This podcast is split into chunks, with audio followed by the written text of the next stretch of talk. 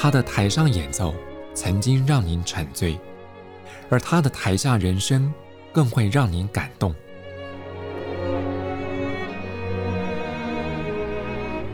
国家交响乐团爱乐实验室 Podcast 名家登场，有生命的音符只为您演出。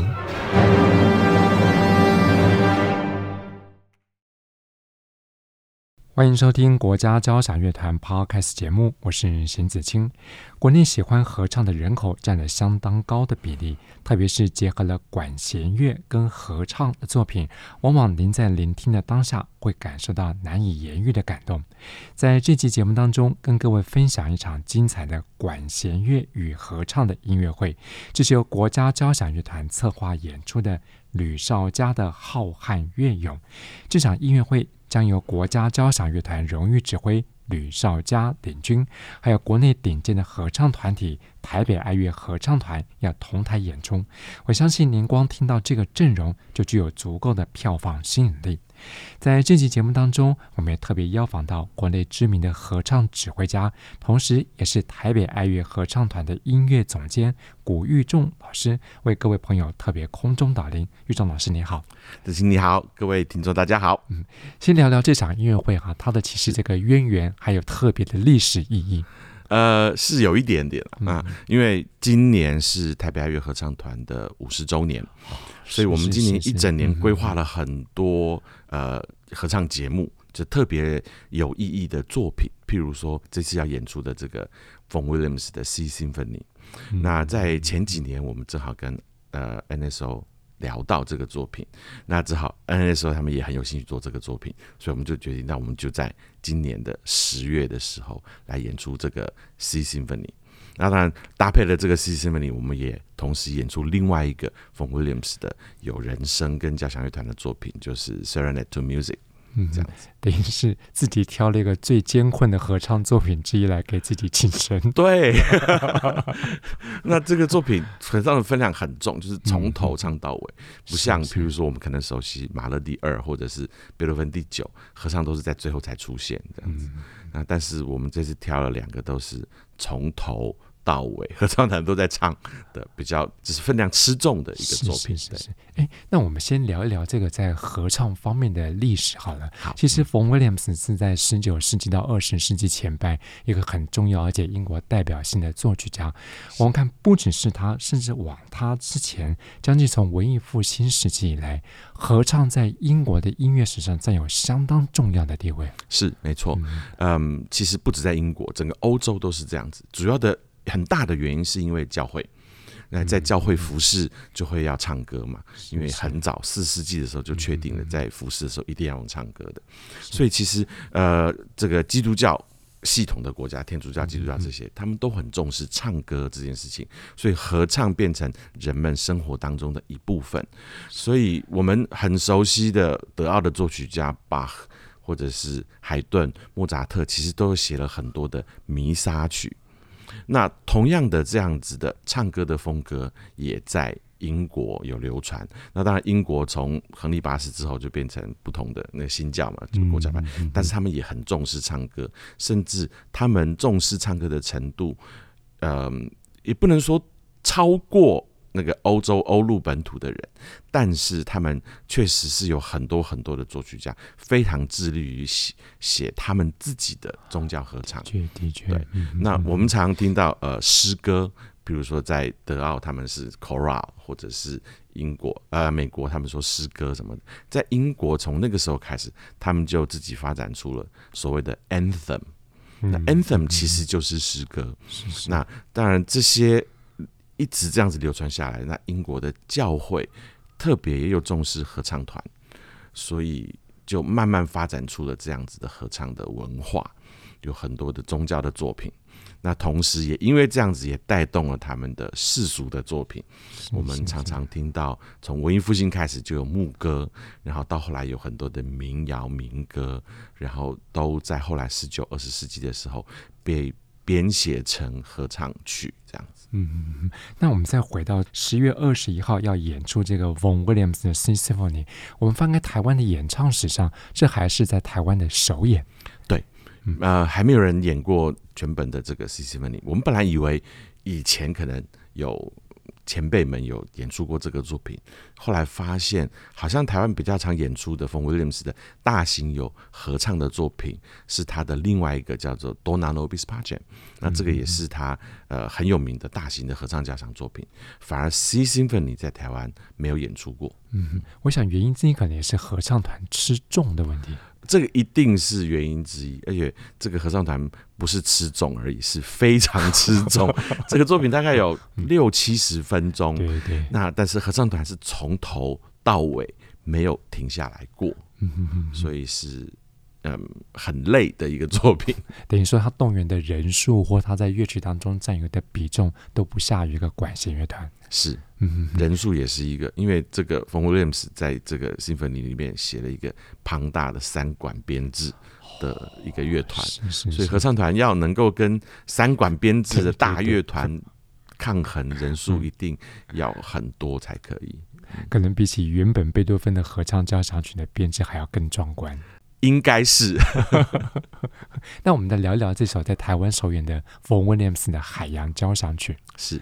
海洋交响曲。从它的这个标题，你就可以知道它的歌词唱词的内容是关于海洋的。嗯、那嗯，它的歌词其实不是用英国的诗人的歌词。那其实这个在当时有一点特别。因为大部分的英国作曲家很多都是使用英国诗人，他们其实也很骄傲，英国有很多很厉害的诗人。可是那个时期是正好是二十世纪初的时候，然后 Vaughan Williams 接触到了美国的诗人 Whitman，呃，惠特曼，惠特曼，对，那他对惠特曼的诗相当的着迷，然后就在这当中看到了这一系列关于海洋的这个作诗作这样子。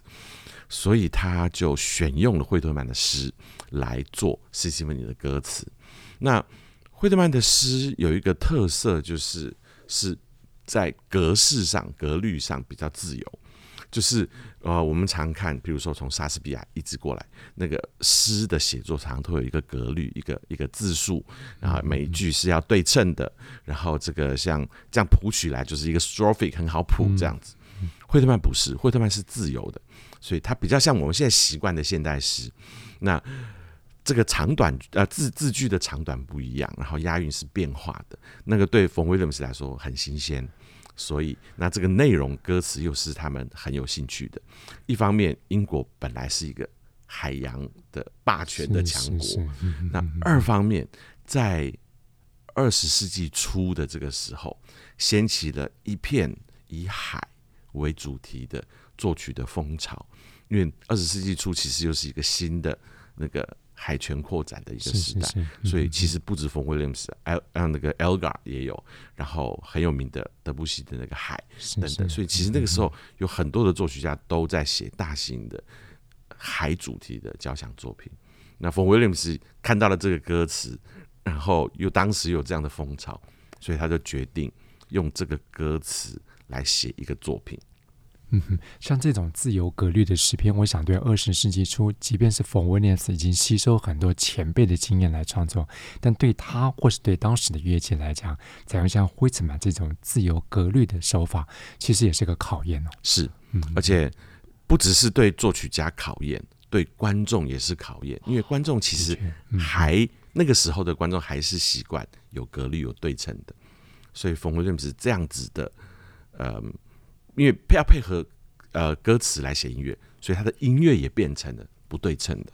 所以不只考验作曲家，其实也考验观众。的确，当然对乐团、对合唱团来讲，都是个有挑战性的任务。对对对，没错。那相较于这个 Vaughan Williams 的海洋交响曲，其实这场音乐会当中，爱乐合唱团也特别挑了一个比较精致、小巧，而且风格对比的音乐小夜曲。对。那《Serenade to Music》音乐小夜曲是 Williams 比较呃比西西比那个海洋交响曲更晚一点的作品。当初他写作的时候，是为了庆祝英国当时很有名的一个指挥 Henry Wood，嗯，他的登台五十周年纪念，然后所创作的这个作品。可是这个作品我们之前是也是只有听过，没有呃演出过。那真的去收集这个作品，把谱的资料找来之后，就发现原来他是写给十六位声乐家，嗯嗯嗯的这样子的特别的一个编制。那呃，当初也是因为庆祝他五十周年登台嘛，所以就找了他们作曲家跟指挥，他们找了就是他们觉得当时英国最棒的十六个声乐家。然后就因为这样子，所以他就写了一个 for 十六个声乐家跟交响乐团的作品演出，然后录音这样子。当然还好，因为冯辉任自己也知道，每次演出都要找十六个声乐家，这个太强人所难了。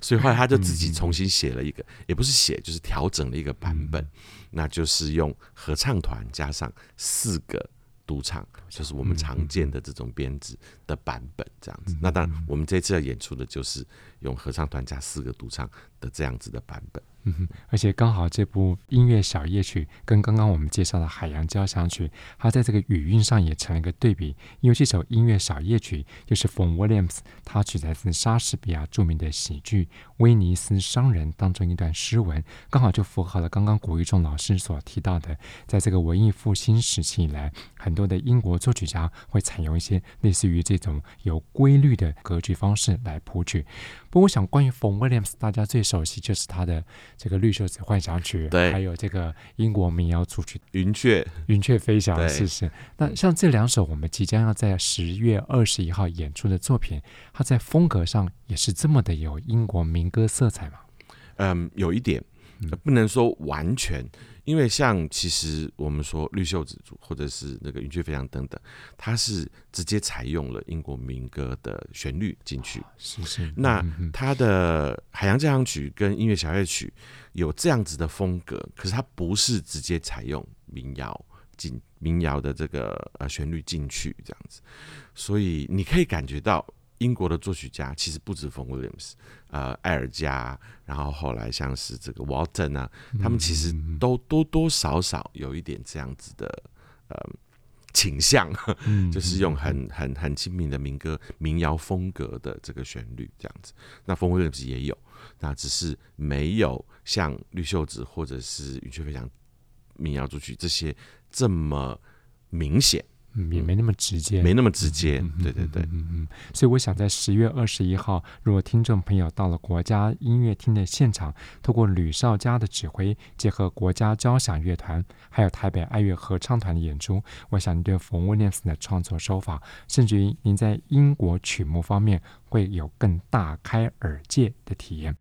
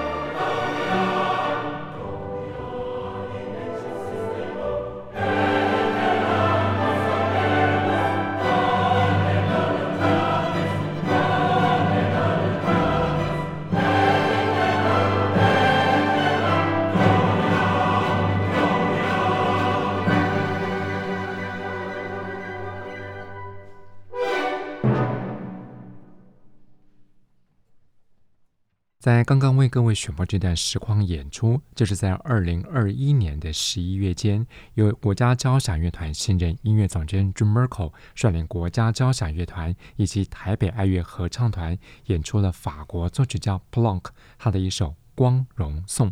在今天节目当中，我们也特别邀请到台北爱乐合唱团的音乐总监，同时也是国内知名的合唱指挥家。古玉仲老师为各位朋友介绍，在十月二十一号，台北爱乐合唱团将跟国家交响乐团演出一场吕绍嘉的浩瀚乐咏。在音乐之前，我们也特别介绍到了，在这一次音乐会的重点作曲家，也就是来自英国的冯威廉姆斯。不过说起来也蛮有趣的，就是我们虽然提到的是冯威廉姆斯，但是刚刚选播的这个 Polonk，其实跟冯威廉姆斯在某种程度上还有些渊源关系。是，确实是有一点。首先就是他们是差不多时代的人，都是在二十世纪前半活跃的作曲家。虽然一个在英国，一个在法国，但是其实那个时候国际的这个连结已经很强烈，所以多多少少会有一点观摩影响。那其次呢，呃，冯威廉姆斯有跟拉威尔。学习过，是是是呃，几个月的时间跟拉威尔学习，学习他的那管弦乐配器法等等之类的。那多多少少，冯威廉姆斯也受了法国音乐的影响。其实，在海江海洋交响曲就可以看得出来这样子的影响。那普朗克自己本身也是法国的作曲家，也是承袭了从德布西、拉威尔这样一脉下来。当然，普朗克的时候做了很多新的突破，可是那个影响还是存在的。所以，普朗克跟冯威廉姆斯的音乐，你其实直接听，你不会觉得他们像，但是你去分析这些细节的时候，你会看到彼此有一些共同的影子。嗯，这是像异曲同工之妙。对对对，嗯嗯。不过就感官体验来看，像这个观众朋友也经常在台北国家音乐厅，呃，欣赏到像国家交响乐团结合了不同声乐形式的演出，不，尤其是跟合唱团的搭配演出，往往能够在当下感觉到一种震撼的听觉。所以从巴洛克乐派以来，像这样的例子还不在少数。我想听众朋友马上想到的就是像刚刚古玉仲老师有提到贝多芬的合。唱交响曲，那就您个人的专业来看，像这种大型合唱结合大型管弦乐团的曲目，它最大的魅力在哪里？最大的魅力其实就在于歌唱这件事情，因为第一个，嗯、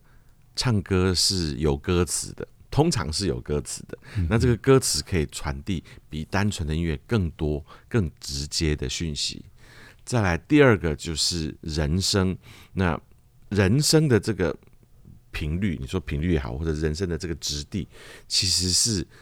很容易被人接受的，因为我们也都讲话，我们平常听到的讲话声，我们自己的讲话声就是人声，所以是一个很自然的存在。那比起来，小提琴或者是小号这些乐器发出的声音，其实都是经过再制造的，所以在某种程度上来说，这种人声这种天然的声音。会比较容易引起人类的一个共鸣，这样是是是。那再来就是说，通常这种合唱团加交响乐团的作品，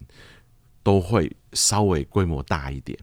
啊。可能比如说海顿或者是莫扎特或者巴赫的时代，规模比较没有这么大，但是也比起几个人的这样子的小型的重唱上要规模大得多。那更不用提说从。呃，十九世纪以后，这些浪漫时期的作曲家开始越写越大。那从贝多芬，然后到 Brahms，然后到 Bruckner，到后来马勒，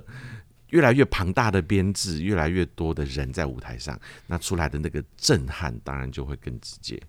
哎，不过也说起来蛮有趣的，就是台北爱乐合唱团过去演出过这么多形式的音乐会，包括像歌剧啦，或是声乐交响曲啦，或是室内合唱，嗯、甚至于是。专门为合唱所量身打造的作品，在语言上有来自不同的国家，这个对团员或对指挥训练者也是一个很大的挑战哦。当然，这是一个大挑战。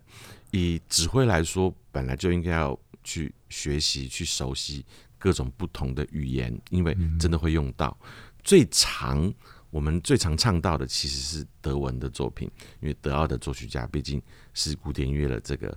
这个大宗这样子，可是除了这个之外，意大利文也是必须要学的，因为歌剧很多的意大利歌剧，然后也有一些意大利的作品，然后再来就是法文跟英文，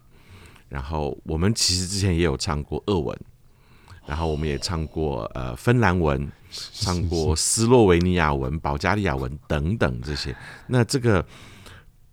人力有时穷，至少我自己不是这样子的语言天才，所以我可我最熟悉的就是你知道德文、法文、意大利文、英文这些。那真的碰到了俄文或者是东欧、北欧的语言，我们会去找呃特别的老师来教我们发音，来做 coach。那除了这些奇特的语言，这样讲好像有点怪，这些比较少用的语言好了。除了这些少用的语言，即便是我们常用、常常在演出的呃德文。拉丁文、意大利文、法文、英文这些，我们其实还是会找 coach 来做正音。是是是。譬如说，像这一次我们唱 Vaughan Williams，所以是英文。那台湾的英文教育很普遍，大家看到英文的字，通常都可以直接念得出来，不需要老师教。但是其实对唱歌来说，还是会有一些咬字可能需要变化。的确的确。尤其我们这一次唱的是 Vaughan Williams，所以我们要唱英国腔。的英文，那这个就不是大家都会的，所以我们我们团员里面正好有有一些是外国的朋友，然后是从这个英国属地来的，所以他们的英文本来就是英国腔，所以在练习的当中他就有帮忙。那我们也另外有找了就是英国腔的英文的 coach 老师帮我们做更细部的调整，所以这样子的工作让团员也可以掌握各种不同的语言。我想，这个对团员来讲，因为不同的语言的尝试，其实也乐趣无穷。对，嗯嗯嗯。而且，这种语言的 coach 其实不只是外国语文要，我们唱台语歌的时候，也要台语的 coach，因为台语有光是本身会不会讲台语就有差别，而且台语还有不同的腔。对。然后有的时候我们唱的还必须要用长老教会的台语，因为唱的是诗歌什么的。那客家话当然不用说，即便是大家平常在讲的国语，我们还是要有一些正音，因为怎么样咬字，然后卷舌该卷多少，然后那个韵要怎么放，其实都不是我们平常讲话会碰到的。所以合唱作品对语言的要求其实是很重要的，真的，真的，台上一分钟，台下十年功。我想，光是从合唱这样的训练，或者是，是这个演唱，透过古玉忠老师的解说，朋友们对于这句话绝对会有深刻的体验。那这次这个冯威廉斯他的海洋交响曲在国内首演，我想刚刚透过玉正老师的介绍，朋友们应该已经跃跃欲试。那既然他的阵容这么庞大，除了这个管弦乐跟这个大型的合唱编制之外，是不是还有其他的人声的搭配？对。呃，海洋交响曲除了合唱跟交响乐团，还有两位独唱，一个是女高音，一个是男中音。是是，我们这一次请到的是林林慧老师担任女高音独唱，然后叶展玉老师担任这个男中音。那除此之外，在呃音乐小乐曲也有四位独唱，我们并没有采用那个十六个独唱的编制，我们用的合唱团加四位独唱。那这四位独唱的老师分别是黄丽静老师、陈宇老师。张正文老师跟叶展宇老师来担任四个声部的独唱，这样子。嗯嗯嗯。哎，这两首作品在风格上、在编制上面，其实刚好就成了一个强烈的对比。是，呃，相对比较之下，呃，小夜曲当然是编制比较小的，然后小夜曲是一个比较有。你说传统风味也好，或者是比较像是 Vaughan Williams，我们常听到的有民谣风，就更有民谣风的作品。是是是。那反过来说，呃，海洋交响曲的编制是相对比较庞大的，那长度也比较长。那那个音乐小乐曲只有十几分钟，那海洋交响曲有六七十分钟。那所以长度也有一个对比。那在音乐的内容上面。呃，海洋交响曲其实有比较多不规则的句子，然后有比较多嗯新的手法，譬如说呃五声音阶跟全音阶的使用。那在音乐小乐曲当中就比较没有，比较像传统的从德奥、意大利这样一路发展出来的传统古典乐的这个语法。所以这两个作品在各方面都是一个呃可以互补，但是又互相。啊，讲对立好像怪怪的，对比，对，互相对比的这个作品。嗯嗯哼，我想听众朋友们到了现场实际聆听之后，更能体会古玉仲老师他们这次特别挑了冯威廉姆斯这两部作品，也让您可以见识到不只是音乐本身感动人心的力量，也可以体验到台北爱乐合唱团更上一层楼的演唱实力。在这期节目当中，我们就特别邀请到古玉仲老师为各位深入浅出介绍了在十月二十一号礼拜五晚间七点半要登场的吕绍嘉的浩瀚乐咏。在这场音乐会当中，除了冯威廉姆斯结合了声乐跟管弦乐的两部经典作品之外，还包括了另外一位英国作曲家埃尔加相当唯美的叹息。此外，还有国内新生代作曲家洪玉红，他的一分钟交响曲《拟态》，在国家交响乐团荣誉指挥吕绍嘉带领之下，也集结了国内的声乐好手，还有台北爱乐合唱团同台演出。我想，只有您亲临现场，才会实际感受到什么叫做震撼人心。相关的音乐会讯息，您可以上国家交响乐团官方网站来查询。我们再次谢谢古玉仲老师，谢谢。国家交响乐团 Podcast 节目，我是邢子清，谢谢您分享，我们再会。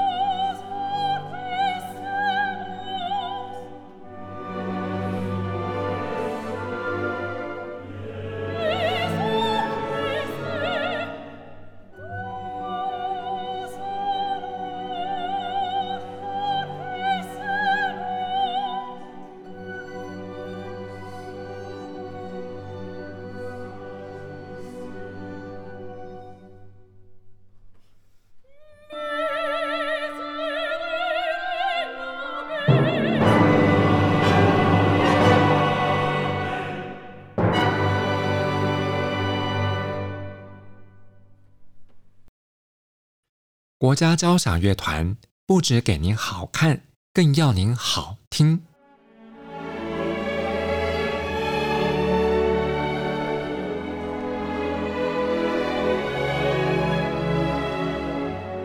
国家交响乐团独家精彩实况，